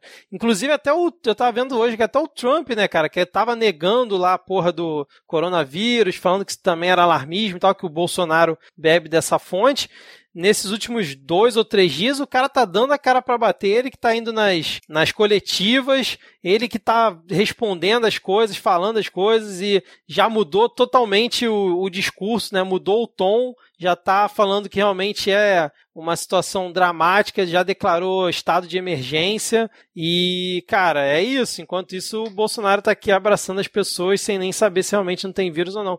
Aliás, só um parênteses aqui, o Congresso em Foco, cara, até mandei para vocês aí no chat do Skype, acabou de twittar aqui o que seria facilmente pro Pega Fogo Cabaré, onde eles retuitaram em cima do tweet do Bolsonaro falando que deu negativo o teste dele com a seguinte mensagem: Considerando a sua doentia e responsabilidade e a falta de respeito que demonstra pelo importante cargo de presidente da República, aguardamos a liberação do devido laudo para acreditar e publicar no site a informação. Malandro, que porrada, hein, cara? O perfil oficial do Congresso em Foco, cara, que mandou essa. A moça de Pindorama que pediu pescotapa, tá aí, ó. Tá aí, exatamente. Chegou no, chegou no foi, finalzinho foi a Lívia edição, Santos. mas chegou. Foi a Lívia Santos. Foi a Ah, moça foi a Lívia mas Santos, aposto, perdão. ela, ela apoia, com certeza. É, com certeza. Pra encerrar esse tópico, é o Bolsonaro que fala que é besteira, mas né, hoje, hoje aí, agora à noite, finalmente alguém conseguiu dar uma machadada na cabeça dele e enfiar 10 centavos de juízo que ele decretou aí, calamidade pública, né, e mandou pro Congresso, porque é pra aumentar aí, né, dar uma, uma folga pra aumentar os gastos sem ter que quebrar o, o bendito teto. Exatamente, exatamente. É, seguindo aqui então, eu queria só fazer um parênteses antes de vocês comentarem é, os outros tópicos que tem aqui, que é a questão do Reino Unido, como eles estão tratando isso, que pra mim, cara, é uma estratégia quase kamikaze o que eles estão fazendo, porque realmente você atrasar é, como é que eu vou dizer, o período de quarentena, não quarentena, mas as recomendações de isolamento para forçar como se as pessoas realmente fossem pegar o vírus, porque eles acham que ainda não chegou no momento ideal deles realmente entrarem em quarentena, porque ainda não chegou no pico, é uma estratégia extremamente ousada, porque você pode sobrecarregar o sistema de saúde e sem saber realmente a real dimensão disso. Né? Então, o que eles estão chamando lá de delay, eles estão atrasando o máximo que podem as medidas, por exemplo, aqui no Rio de Janeiro se antecipou, né? quando saiu já o primeiro caso, já começou a liberar eh, as escolas e tudo mais, tentar reduzir a circulação e na Reino Unido não, estão tentando levar ao máximo agora, acho que foi ontem, hoje, eles anunciaram que os idosos devem ficar em casa acima de 60 anos, mas as escolas continuam abertas e os jovens continuam trabalhando normalmente, cara. É muito arriscado porque eles estão fazendo algo que ninguém no resto do mundo fez.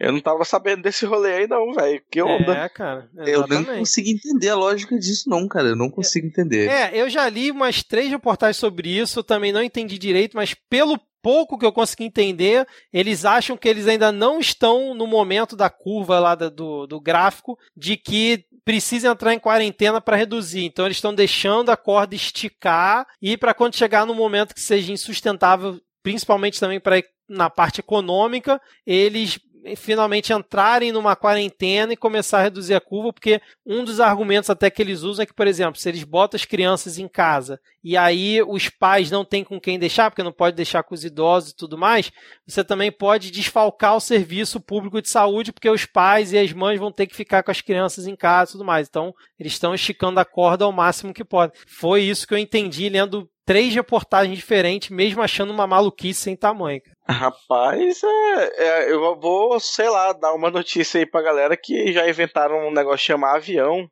Que antigamente não, é, doença pra chegar em ilha era complicado mesmo, né? E tal. Você fechava ali um porto, você impedia a doença de chegar em qualquer ilha. Mas pô, ainda tá rolando umas paradas aí, entendeu? Do, É, ele- eles chamam barcos de... de ferro voando. É, eles chamam de imunidade de grupo, né? Que eles vão deixando as pessoas se contaminarem, vamos dizer assim, para pegar uma certa imunidade e confiando que. É, Quem tiver em que algum- morrer, morre, né? É meio isso assim. É, Vamos lá, cara, quem tiver é- que morrer, é morre, meio- e quem não é morrer, não morreu. estranho. É estranho Quem não demais morrer tá vivo, tática. é isso. É muito estranha essa tática, enfim. É, Darwin Awards aí pro governo da Inglaterra. Doideira, cara, doideira. Assim, a gente pode estar completamente equivocado, a gente pode ser muito tapado, a gente não entendeu também. Aí, por favor, né, gente, quem estuda pandemia, quem estuda epidemias, epidemiologistas aí, ó, expliquem pra gente se isso faz sentido, se isso não faz sentido, porque eu tô me considerando muito burro. faz sentido, faz. Eu concordo com o pessoal da Argentina. Pra mim, a Argentina tá fazendo mais sentido porque eles proibiram o pessoal de entrar no, estrangeiros de entrar no país, principalmente brasileiros. Então, para continuar nessa nossa, nossa pauta internacional, é, ontem à tarde rolou uma conferência, é uma videoconferência entre os presidentes aqui dos países da América Latina, para né, coordenar esforços no sentido de né, fronteira terrestre, né, tem cidade aí que começa num país termina no outro. Então é importante né, ter, ter essa colaboração, essa cooperação internacional. Eu, eu acho que seria bacana. Hum. Mas o, o, o Bozo tava sei lá, deve ter ido cortar, cortar o cabelo de novo e não participou.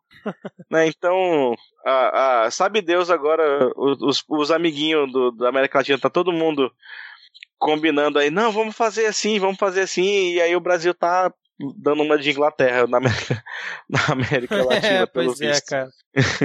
e aí a outra, a outra questão também referente à a, a, a, pauta internacional é só um, um alerta, né? Lembrando aí que agora com a, com a crise do, do Covid-19, as sanções dos Estados Unidos, né, alguns países aí, elas tomam um, elas tomam uma proporção completamente diferente, né? Porque o Irã é o país que está com mais casos confirmados, salvo engano, é, fora da China, né? E e, e, tem um monte de sanção econômica, ou seja, para poder comprar o material para diagnóstico para tratamento, né, material médico, a gente sabe que é muito produzido em países da Europa dos Estados Unidos. Então as sanções econômicas vão fazer que esses países tenham que ter um custo ainda maior para tentar conter né, a, a epidemia. Outro, a pandemia. Outro caso é aqui que até o, o ministro da Saúde né, daqui disse que estava preocupado com subnotificação na Venezuela. Então, meu amigo, vai ser meio difícil a Venezuela notificar corretamente se ela tem que pagar 4, 5 vezes o preço do kit de diagnóstico. Né, por causa dessa, das sanções econômicas. Então, essas sanções econômicas dos Estados Unidos, que eles, eles aí atuam como polícia do mundo, basicamente, né? Ah, não é meu amigo, não, não pode. Então, é, já, já é um, uma política genocida, né, que pro, provoca a morte de muita gente, porque esses governos sempre têm que pagar muito caro por remédio. E em um caso de pandemia, né, como nós estamos vivendo agora, ela se torna abertamente cruel. Né, essa a, a, manutenção dessas sanções econômicas aí, principalmente a Venezuela e a Irã, que são os países mais populosos, mas a outros países também. Exatamente. O último, o último comentário que eu ia fazer isso aqui, não sei se vocês querem comentar mais coisas sobre essa, eu essa tô de boa. internacional. Acho que a gente pode fechar. Só gostaria de lembrar a sábia decisão do presidente da República Dominicana que ele, sem um único caso, caso do coronavírus, em território nacional, ele decidiu fechar as fronteiras. Isso foi umas duas semanas atrás. duas semanas atrás ele falou: não temos nenhum caso, vocês não vão entrar aqui. E fechou as fronteiras. Sensacional, genial, parabéns ao presidente. Mais alguma coisa então sobre Covid-19? Podemos fechar aqui para dicas. É, então dizer que tem muitos lugares, né? Que aqui no, no Brasil mesmo, né? Enquanto o nosso ministro que tá fazendo um trabalho decente, diga-se de passagem. Tá preocupado com subnotificação na, na Venezuela, tá tendo subnotificação pra caralho aqui mesmo. Porque esse senhor que morreu, ele tinha 62 anos, né? E ele teve contato com vários familiares dele, né? Com o pai dele de 83, a mãe de 82, o irmão de 61 e, e duas irmãs de 60 e 55. Né? Ele morreu confirmadamente de Covid-19 e teve contato com todas as pessoas que estão muito no grupo de risco e nenhuma delas conseguiu fazer o teste ainda na rede pública de, de São Paulo, né? Já, já tentaram ir a é, diversos... Não, essa explicação, assim, até para quem está ouvindo, quando... por que que se sabe que tem subnotificação? Depois que você tem transmissão comunitária consolidada, significa que você não sabe como que as pessoas contraíram a doença. Você não consegue seguir uma linha e falar, pegou de fulano. Então, quando você não tem mais, significa que você não tem mais controle disso. As pessoas estão transmitindo entre si, e a não ser que elas procurem o sistema de saúde, que elas sejam registradas, que o caso seja registrado, você não vai saber que ele existe. Então, você não tem mais controle sobre isso. É o, o estágio que a gente está agora. Exatamente. É, é, e aí toda, essa, toda a família dele tá com sintomas, obviamente. Já tentaram ir aí a diversos hospitais né, em São Paulo. E somente acho que uma irmã de 62 conseguiu ser internada um tempo desses. Enquanto isso, e assim, aqui no meu estado também, o governo do estado tá fazendo um trabalho bem ruim, né, de, de, de, notificação. Tem muita gente que tenta aí fazer o teste e não consegue, aí o, joga para a prefeitura e a prefeitura joga para o estado a responsabilidade. A arma que a gente tem é mesmo se cuidar e cuidar dos nossos, porque para tentar aliviar o sistema de saúde, porque não vai ser difícil. Vai, cara, vai ser muito difícil. Ai, mas assim, aquela dica também, né, pessoal? Tem diversas situações em que você vai querer dar uma porrada na cara do sujeito. Não dê essa porrada, porque você não pode encostar. Como o, o, o, babacão aqui do estado. tá aqui uma também, pedra. É, tá com uma pedra. Teve um babacão aqui do estado que ele foi. É, Nossa, foi cara, bem hospital. lembrado. Bem lembrado. é, ele tava como suspeita, foi indicado que ele deveria. Tava como suspeito ou foi. Ele chegou de viagem. não, não, foi confirmado, foi confirmado. confirmado. Ele chegou de viagem da Itália, é com suspeita, aí fez o exame, foi confirmado e ele se recusou a não ir trabalhar. Ele pegou um avião e ele foi viajar para São Paulo. Só pegaram o cara em São Paulo, porque ele já tinha convivido com outras pessoas antes e ele passou pro cunhado dele, se eu não me engano. E o cunhado dele era o quê? Professor, que trabalhou quase uma semana para depois ser diagnosticado também. Então, é, é esse tipo de sujeito que você fala, eu gostaria de dar um de bater, mas não para bater, tu- não vale nem tacar uma pedra, não, porque se tacar uma pedra, o sujeito ficar lá jogado no meio da rua, vai dar mais problema pro sistema de saúde. Aí você vai ocupar mais um leito. Então, por enquanto, é melhor não bater nessas pessoas. Isso é- tem vários exemplos do que não fazer. Esses são exemplos de coisas a não fazer, cara. Então, você tá numa situação dessa, pior que seja, e a gente sabe que a situação do trabalhador ou trabalhadora muitas vezes não permite você tomar esse tipo de decisão, e sempre que você puder tomar essa decisão, você tá com risco, você tem suspeita, não vá trabalhar. Não vá trabalhar, fica em casa, sabe? A gente sabe que tem situações extremas que você não tem escolha. Você faz isso, você perde o emprego. Mas sempre que você tiver, pensa duas vezes, eu tenho escolha, eu tenho como não ir, eu tenho como não expor outras pessoas. Isso é o mínimo que a gente espera de uma convivência em sociedade. É o mínimo que se espera de uma postura humana, você não colocar a vida dos outros em risco desnecessariamente. É, o outro caso que eu tava vendo aqui foi do cara, né, que ele foi diagnosticado em São Paulo, testou positivo, foi recomendado que ele ficasse em quarentena, ele fugiu da quarentena, pegou um jatinho, que ele é um cara milionário aí, um presidente de algum grupo que agora esqueci o nome, juntou sete, oito amigos e foi pra Trancoso. Foi lá curtir lá, sei lá o que que ele tava curtindo, e bebendo e tranquilo na praia, como se nada tivesse acontecendo, e foram achar o cara lá e prenderam o cara lá. É brincadeira, né, cara? É um... Então, cara, tem muita situação irritante. O pessoal fazendo turismo na favela. Vai se fuder, cara, sabe? Tava- Tem, tem que pegar aquelas desgraças daqueles gringos e jogar lá de cima. Porque o pessoal é sempre homem branco trazendo desgraça. Por que, que o pessoal tá indo fazer turismo em favela, sabe? É um momento em que a gente não deve conviver com rico. A gente já não deve conviver com rico normalmente. A gente já não deve se aproximar de rico. Essa é uma situação que isso aqui é o melhor conselho que você vai ouvir hoje. Não se aproxime de rico. Você falou Bom, isso aí, eu lembrei de uma postagem que eu vi hoje, que o, o povo brasileiro confunde quarentena com férias. Isso, putz, cara.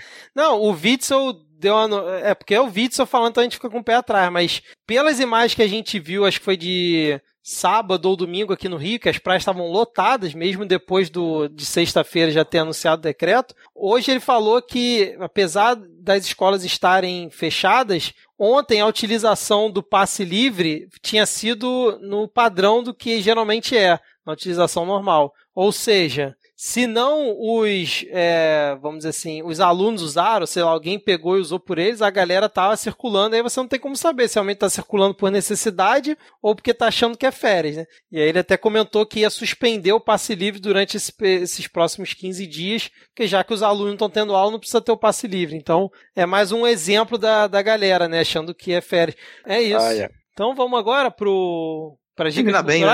Vamos? Então vamos embora. Deixa eu começar aqui, já que a gente está no, no tema, eu vou indicar. Sim, eu não vou indicar o perfil dele, mas eu vou indicar, você consegue achar aí no, no Google, o, a série de posts que o Hélio Gurovitz, que ele é repórter, é colunista da época, está fazendo a respeito dessa curva né, de crescimento do vírus em vários países. Ele faz a comparação com a Coreia do Sul, com a Itália, e aí faz a correlação com o Brasil. É muito interessante, assim, é um dado que não não está sendo muito falado na mídia da forma como ele está tratando essa questão da curva está sendo falado mas da forma como ele tratou foi um dos primeiros lugares que eu vi e eu recomendo aqui eu vou deixar o link na descrição na parte das dicas culturais quem tiver interesse clica lá que já vai direto lá pro post dele Seguindo aqui as nossas dicas, né? a- você que está aí no seu home office, você que está saudavelmente se mantendo em casa e tá meio entediado, tá sem ter o que fazer, a, a-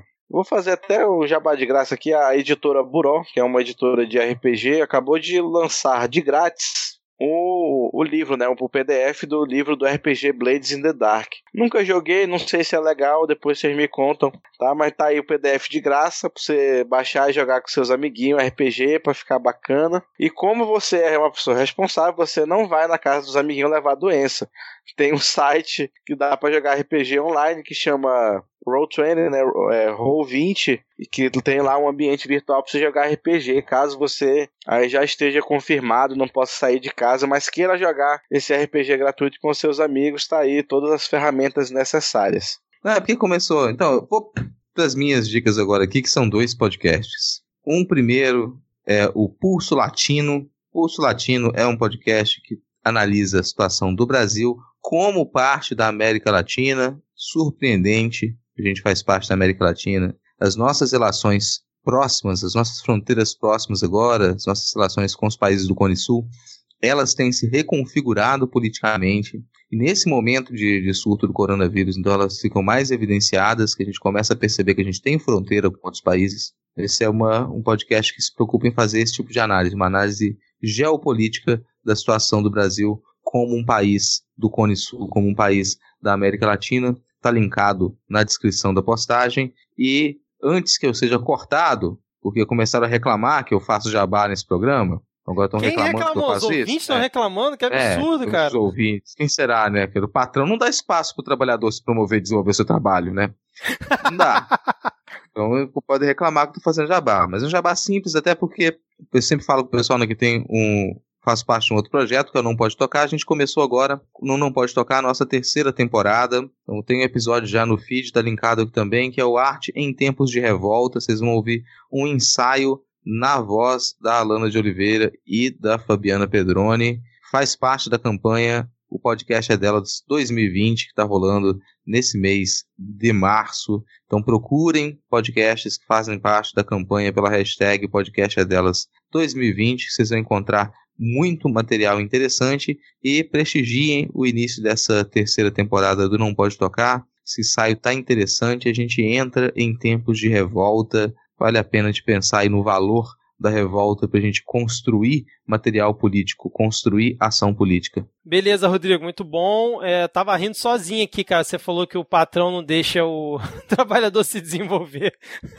Mas muito bom, cara. Bom, a criança invadiu aqui o estúdio, então vamos terminar aqui esse episódio. Vamos aqui, se você chegou até o final, curtiu curtiu mais o Midcast Política, compartilhe esse episódio, faça a palavra chegar em mais pessoas. Além disso, ajuda demais você avaliar o podcast na Apple Store ou no aplicativo que você utiliza. E se você quer nos ajudar a pagar a hospedagem, incentivar o nosso trabalho de produção, você pode colaborar mensalmente com dois reais lá pelo PicPay. É só baixar o aplicativo na Apple Store ou na Play Store, procurar por Midcast e assinar o nosso plano. Beleza? Rodrigo, Diego, se cuidem, cara façam aí a máximo de quarentena que vocês possam fazer, beleza? Você também, é, galera, lava as mãos, distanciamento social, fica em casa, não é férias, não é para ir pro shopping, só vai no mercado comprar comida e volta. É, vai ser um pouco chato, mas é melhor do que se expor, expor os outros a risco aí. Exatamente. Isso aí, gente. Não bebam álcool em gel, se cuidem.